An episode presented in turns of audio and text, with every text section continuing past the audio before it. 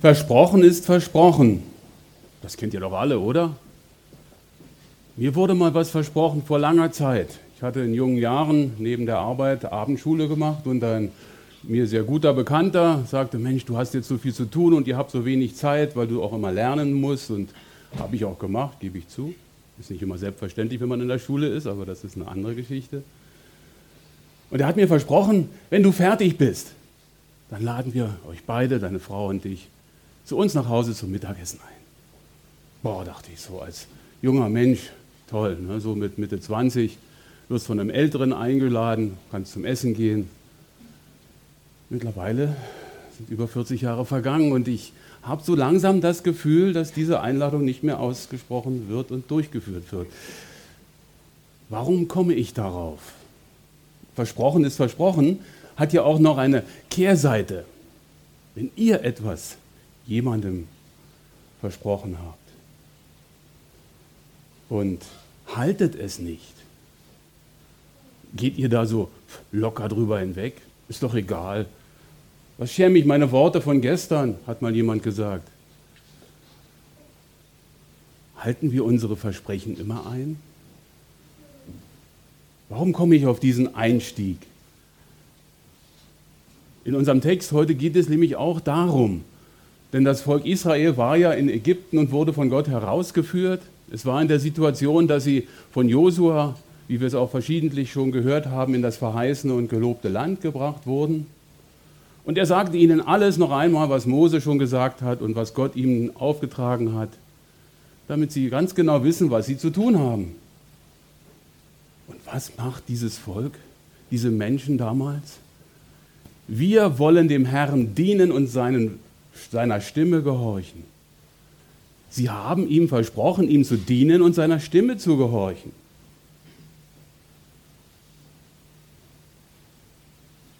Doch wie ging das Ganze weiter?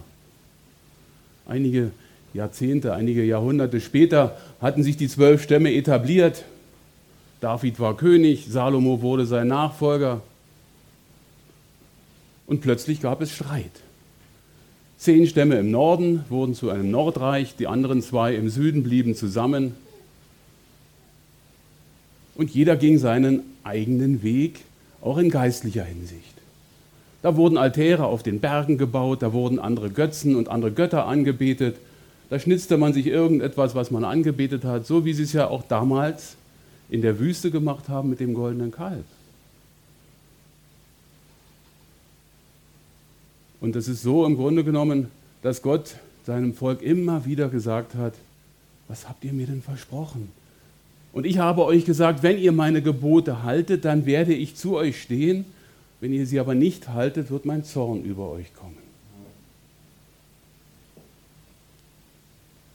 Die zehn Stämme des Nordreichs hatten ausschließlich Könige, die nicht nach dem Willen Gottes gefragt haben. Und so kam es, dass Gott seinen Zorn zuerst über diese Stämme des Nordreich ausgegossen hat. Im Jahre 732 vor Christus zogen die Perser herüber und führten sie weg in die Verbannung, siedelten andere Menschen dort an. Aber das Südreich, Juda, blieb bestehen. Jetzt könnten wir natürlich denken, haben sie nicht aus der Geschichte der Nachbarn gelernt? So wie wir ja auch aus der Geschichte unserer Geschwister in der Gemeinde lernen, wenn sie uns etwas Positives oder vielleicht auch Negatives erzählen, wenn wir daran lernen können, wie Gott gehandelt hat. Leider war es nicht so, dass das Südreich Gott so nachgefolgt ist, wie er es eigentlich vorgehabt hat. Und ich stieß auf zwei Verse, die fand ich hochinteressant, weil wir ja oftmals denken, Gott ist ja so ein, ein heiliger Gott und ein gerechter Gott. Und er wird ja so oft auch dargestellt als ein Gott, der zornig ist. Das Alte Testament wird ja ganz oft gerne als nur blutrünstig und kriegerisch beschrieben. Andererseits steht Gott zu seinem Wort im Guten wie im Schlechten und gleichzeitig aber auch ist er so gerecht, dass er dafür sorgt, dass das auch einen Ausgang hat. Im Vorfeld zu unserem Text Zwei Kapitel weiter vorne fand ich den Vers, Jeremia 25, Vers 9. Da heißt es, siehe, ich sende hin zu meinem Knecht, dem König von Babel, Nebukadnezar, und bringe ihn über dieses Land. Und es wird geschehen, wenn 70 Jahre voll sind, werde ich an dem König von Babylon, an diesem Volk, ihre Schuld heimsuchen, heißt es drei Verse weiter. Auf der einen Seite wird der König Nebukadnezar von Babel, 586 war das gewesen, beauftragt, das Volk Israel, diesen Süd, dieses Südreich in die Gefangenschaft wegzuführen, weil sie natürlich nicht das gemacht haben, was sie versprochen haben, weil sie auch nicht so gehandelt haben, wie Gott es ihnen aufgetragen hat. Nur drei Verse weiter sagt Gott plötzlich zu dem König von Babel, ich werde dein Volk und dich heimsuchen für das, was du an meinem Volk getan hast. Ich fand diesen Widerspruch so, so irrsinnig, entschuldigt diesen Ausdruck, ich fand diesen Widerspruch einfach komisch. Innerhalb von einem kurzen Abschnitt von drei Versen das Zorngericht Gottes über ein Volk und das Zorngericht wiederum über die, die Gott gebraucht hat, die er hingeführt hat, um das Volk Israel zu läutern. Ist das dieser zornige Gott, der alles vernichtet? Ist das nur der liebevolle Gott, der über alles hinwegschaut? Oder ist es nicht doch dieser gerechte Gott, der sagt, auf der einen Seite hast du falsch gehandelt, Volk Israel. Auf der anderen Seite aber sind die Chaldäer, die Babylonier gekommen, haben mein Gericht über dich gebracht. Und doch setze ich dem Ganzen ein Ende. Es sind die 70 Jahre, die ich schon mal vorher prophezeit habe und ich werde sie dafür verantwortlich machen, dass sie zu grausam mit dir umgegangen sind. Soweit die Vorgeschichte zu unserem Text, denn das Ganze geht noch ein bisschen weiter und unser Text steht heute im Jeremia Kapitel 29 im Vers 4 beginnt unser Abschnitt. So spricht der Herr der Heerscharen, der Gott Israels, zu allen Weggeführten, die ich von Jerusalem nach Babel weggeführt habe. Das steht jetzt hier nicht. In Vers 1 steht, dass Jeremia einen Brief schreiben soll, den er von Jerusalem nach Babel schickt zu denen, die in die Gefangenschaft geführt wurden. Warum sie weggeführt wurden, habe ich versucht, ein bisschen durch den historischen Abriss zu skizzieren. Und trotzdem ist es so, dass schon alleine in dieser Aussage, dass Gott sich die Mühe macht, einen Brief zu schreiben, Fürsorge steckt. Ich habe mich gefragt, was hätte ich denn jemandem, wenn ich jetzt Richter gewesen wäre oder Staatsanwalt, jemand, der etwas Böses getan hat, was hätte ich denn geschrieben? Jetzt denk doch mal darüber nach, was du gemacht hast, wäre eine Möglichkeit. Willst du nicht wirklich vernünftiger werden? Dazu bist du doch im Gefängnis, im Gefängnis oder in Gefangenschaft. Oder vielleicht würde ich auch sagen oder denken, du hast es ja verdient, du hast doch Mist gebaut. Gott gibt sich die Mühe, diesem Volk zu schreiben.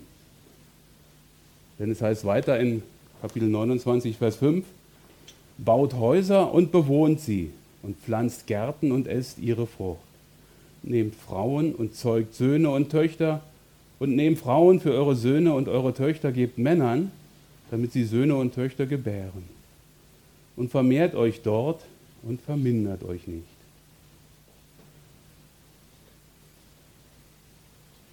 Passt so ein Text zu einem Richter, der ein Volk oder Menschen verdonnert hat, in die Gefangenschaft zu gehen? Er hat es ihnen gesagt, 70 Jahre werden sie dort bleiben. Baut und wohnt, heißt es. Pflanzt und esst, heiratet oder werdet verheiratet und vermehrt euch, damit ihr euch nicht vermindert.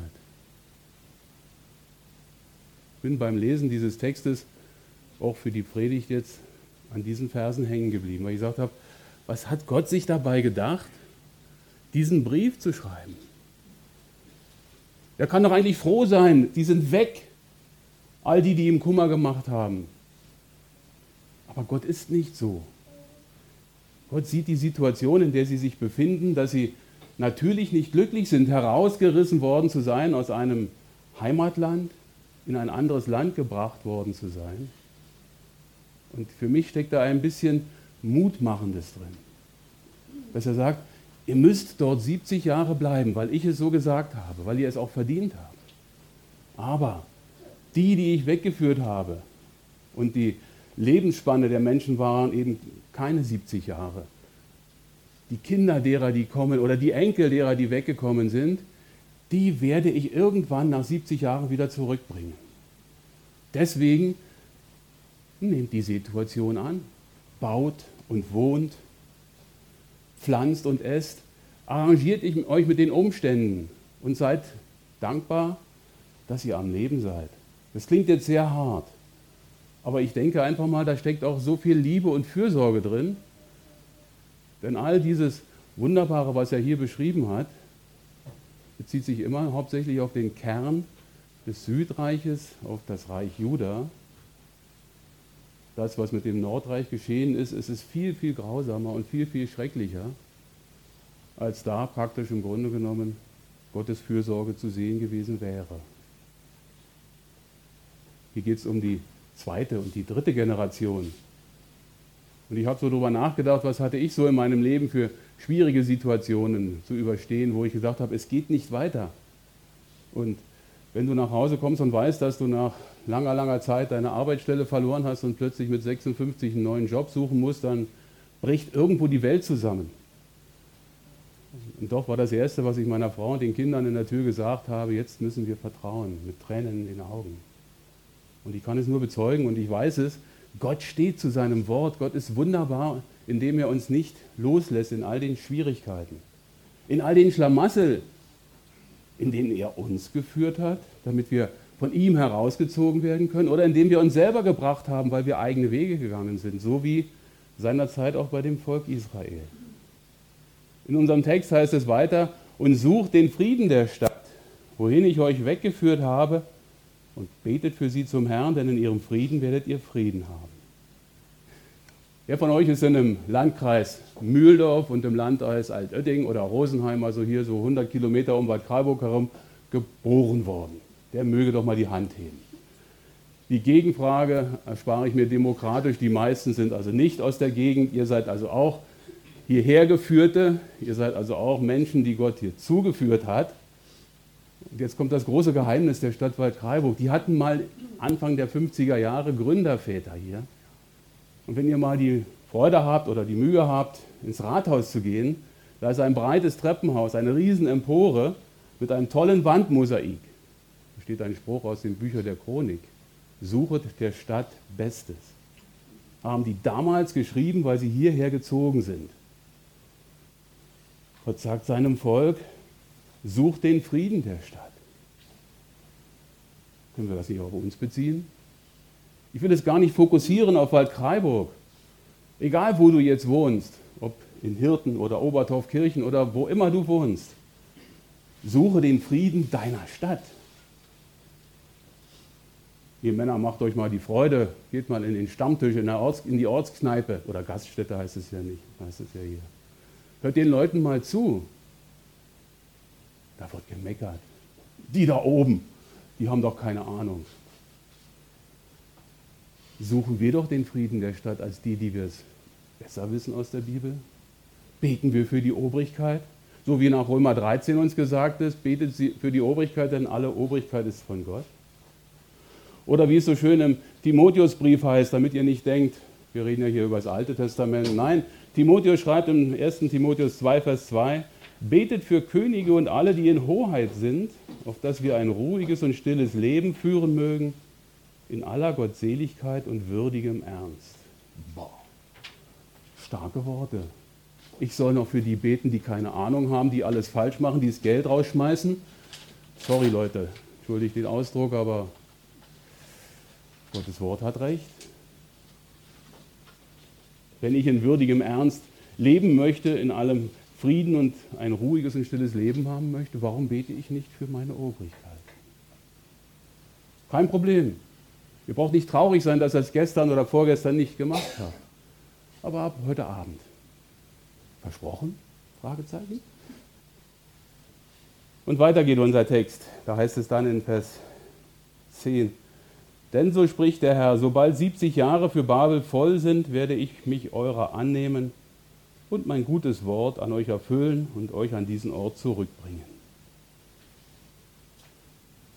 Hier fiel mir eine Reihenfolge auf. Gott steht zu seinem Wort, das er vorhergesagt hat. Er bestätigt die Zusage, er wird sich 70 Jahre, nach 70 Jahren zurückbringen. Aber vorher hat er sie ja aufgefordert, dafür zu beten. Die sollen ja die 70 Jahre nicht da irgendwo nur arbeiten, sondern sie sollen ja auch beten. Sie sollen, er prüft praktisch ihr Herz, inwieweit sie wirklich den Wunsch haben, zu erleben, dass Gott zu seinem Wort steht und er sie dann wieder zurückbringt nach Jerusalem. Es kommt ein ganz wunderbarer Vers, den, ja, ich finde ihn toll. In Vers 11 heißt es, denn ich kenne ja die Gedanken, die ich über euch denke, spricht der Herr. Gedanken des Friedens und nicht zum Unglück, um euch Zukunft und Hoffnung zu gewähren. Das ist doch selbstverständlich, dass Gott seine eigenen Gedanken kennt, so wie wir ja unsere eigenen Gedanken kennen. Aber seine Gedanken sind Gedanken des Friedens und nicht zum Unglück. So denkt Gott in dieser Kategorie zum, Denken, zum Gedanken des Friedens und nicht zum Unglück. In meiner Kindheit hieß es oftmals, der liebe Gott sieht alles, macht das anständig. Ja, der liebe Gott sieht wirklich alles. Mit Gedanken des Friedens und nicht zum Unglück. Er drückt uns nicht nieder, er baut uns auf. Er ist es, der möchte, dass wir in Frieden leben. In Frieden untereinander, in der Familie, in der Gemeinde. In Frieden aber auch in der Stadt, in der wir sind. Und vor allen Dingen in einem Frieden, den er uns ins Herz hineingibt. Denn dieser Friede ist höher als alle menschliche Vernunft, der unsere Sinne bewahrt in Jesus Christus. Wenn ihr eine Bibel habt, wo Parallelstellen sind, schaut da lieber nicht nach.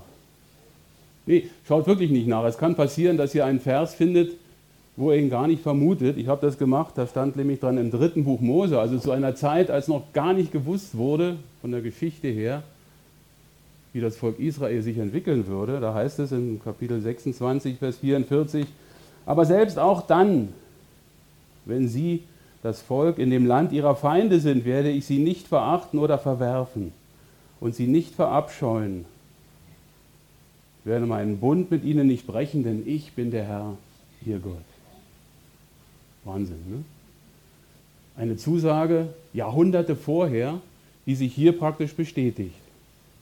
Er kennt die Gedanken, die er über sie hat und möchte ihnen nicht nur Frieden und kein Unglück geben, sondern auch Zukunft und Hoffnung. Die Hoffnung stirbt zuletzt, sagt man so landläufig.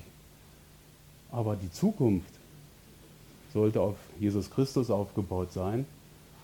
Und dann haben wir auch ein Fundament, auf dem wir feststehen können und uns nichts aus der Bahn bringen kann. Vers 12 muss ich ein bisschen näher betrachten, weil ich den selber so komisch fand. Komisch im Sinne von positiv.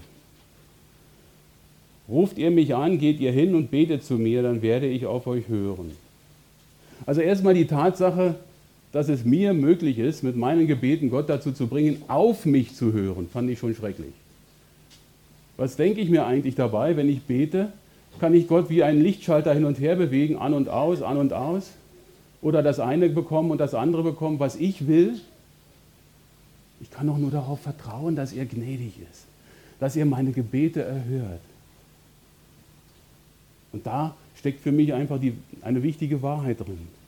Und Gott knüpft ja diese Aussage, ich werde auf euch hören, an drei Bedingungen. Ruft ihr mich an, geht ihr hin und betet zu mir. Ist doch eigentlich alles selbstverständlich. Ruft ihr mich an, geht ihr hin, betet zu mir.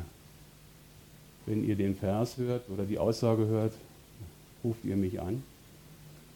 Dann denken wir doch fast alle, die die Telefonnummer Gottes kennen, am Psalm 50, Vers 15. Da heißt es, und rufe mich an in der Not und so will ich dich erretten und du sollst mich preisen. Aber Vorsicht, jetzt machen wir den Kardinalfehler, den man in der Theologie oder in der Bibelauslegung machen kann. Wir reißen uns die Rosinen aus dem Kuchen. Ruf mich an in der Not, dann will ich dich ja retten. Na toll, super. Der Vers heißt aber nach dem Wörtlichen betrachtet, und ruft ihr mich an. Das heißt, es gibt einen Zusammenhang zum Textumfeld. Und in Vers 14, im Psalm 50, Vers 14, heißt es, opfere Gott Dank und erfülle dem Herrn deine Gelübde und rufe mich an in der Not. Also das ist ja gar nicht so eine Selbstverständlichkeit. Ich brauche nur Gott anrufen und der macht, was ich will. Sage ich etwas salopp. Opfere Gott Dank. Als sie damals vor zwei Jahren mit der Hüft-OP im Krankenhaus war, habe ich gemerkt, dass irgendwas nicht stimmte. Eigentlich war alles okay. Ich war ja schon nach einer Woche Krankenhaus bei der Reha, fing schon an, Radl zu fahren. Nur da hat irgendwas gepuckert. Und dann kam der Arzt zu mir und sagte, Herr Gutzeit, Sie brauchen kein Mittagessen mehr, Sie werden gleich wieder zum Krankenhaus gebracht. Wir haben mit Ihrem Arzt gesprochen, Sie werden heute Abend noch operiert. Ein zweites Mal. Opfere Gott Dank. Ich weiß nicht mehr genau, ob es mir so leicht gefallen ist, Gott zu danken. Und das Ganze wiederholte sich dann komischerweise, wieder komischerweise, nach 14 Tagen. Ich frage mich heute auch, wie habe ich damals reagiert? Ich weiß es nicht mehr. Ich habe mein Vertrauen auf ihn geworfen. Weil ich wusste, dass er irgendetwas damit bezweckt. Und nach fünf Wochen Krankenhaus und drei Wochen Reha bin ich heute einigermaßen wieder gut hergestellt und habe ganz wenige Beschwerden. Opfere Gott Dank fällt nie leicht.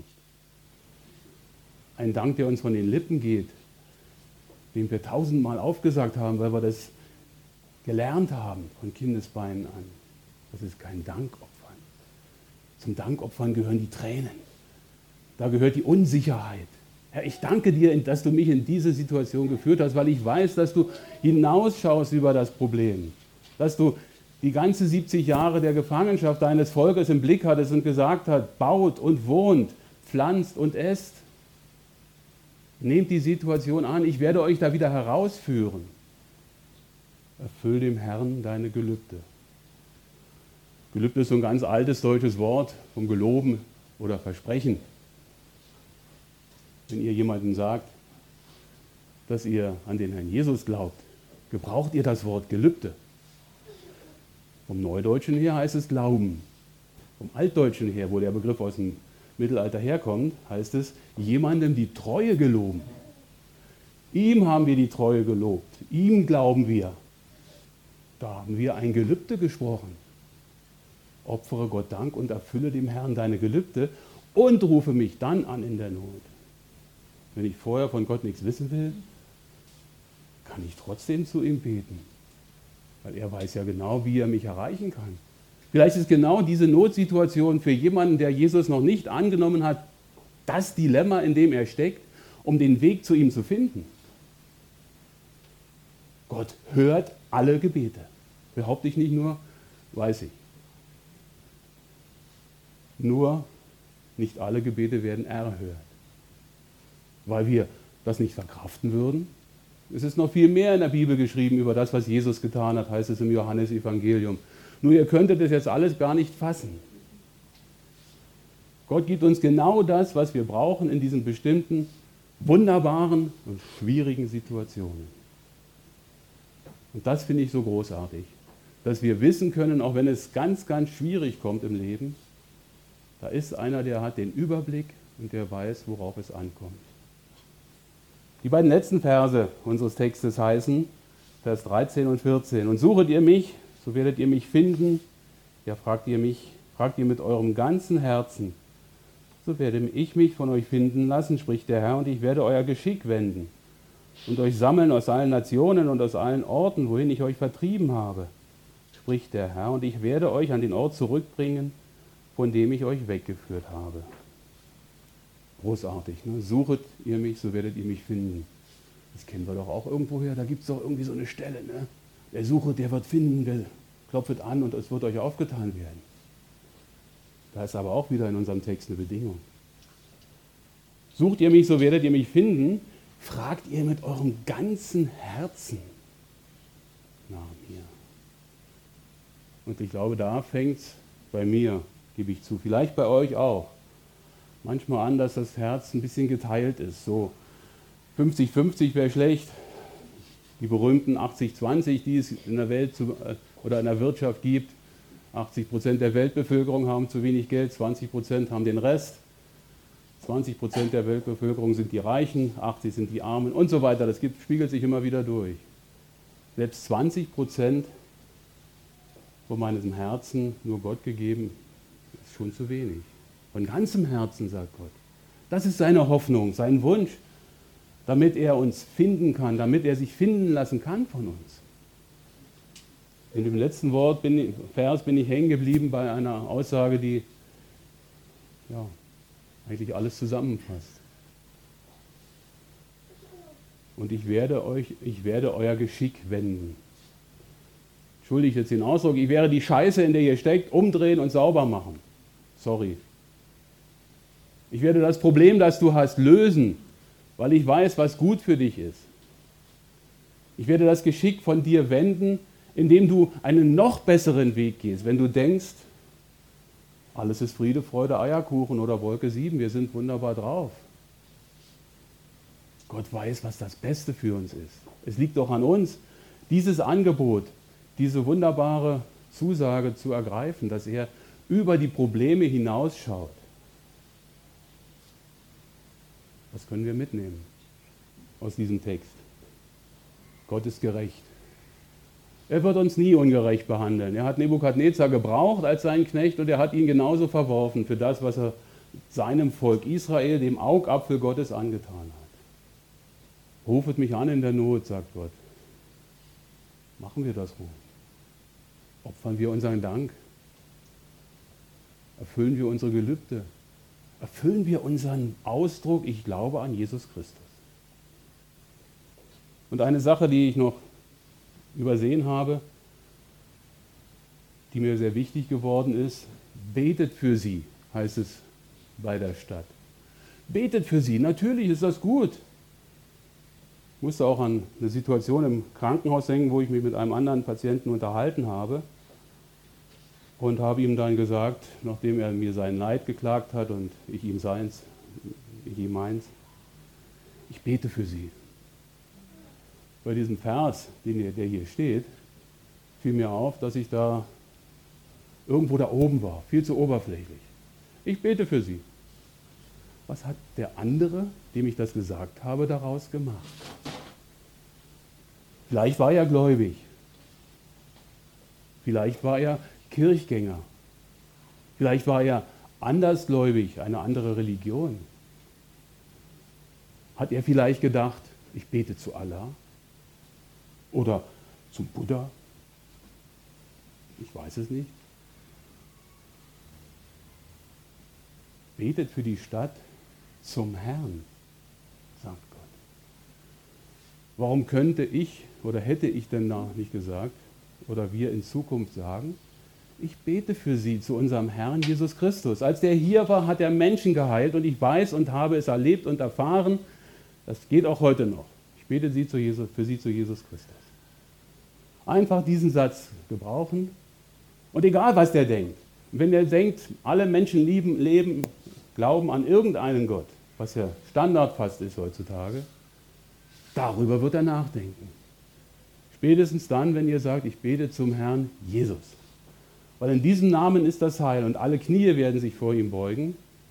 Deswegen ist es so wichtig, das ist mir persönlich so wichtig geworden auch, deswegen wollte ich euch das gerne noch so weitergeben. Lasst uns den Namen Jesus wirklich in den Mund nehmen. Wir beten nicht zu Gott oder dem Allmächtigen oder wir beten zu Jesus Christus, der uns den Heiligen Geist gegeben hat, der uns ermutigt, der uns ein Fürsprecher ist, der uns ein Schützer und Bewahrer ist. Geben wir das doch einfach als Zeugnis weiter. Unseren Freunden, unseren Verwandten. Wir brauchen gar nicht groß erzählen, was Gott alles in unserem Leben getan hat. Lasst uns einfach für sie beten und sagt ihnen das. Mir fällt gerade eine Situation ein, die ich früher mal gehört habe. Es war in einer Familie, gläubige Familie, mehrere Kinder, ein Sohn, der widerspenstig war. Soll es ja geben. In unseren Familien vielleicht nicht, aber der Sohn hatte seine Schwierigkeiten zum Glauben zu finden. Und er wollte eines Tages in dem Haus was aus dem Schlafzimmer holen für die Mutter. Und er ist ins Schlafzimmer rein und kriegte einen Schreck. Da sah er seinen Vater auf den Knien weinend um das Seelenheil von ihm selber, von seinem Sohn bitten. Und dieses Erlebnis, dass der Vater gekniet hat, geheult hat, damit sein Sohn sich bekehrt, das hat ihn wiederum zur Bekehrung geführt. Beten wir zum Herrn Jesus für unsere Lieben, für unsere Mitmenschen und geben wir das auch weiter. Ganz konkret, ganz gezielt. Und dann werden wir Gott finden und werden auch ein ganzes, ungeteiltes Herz für ihn haben. Amen.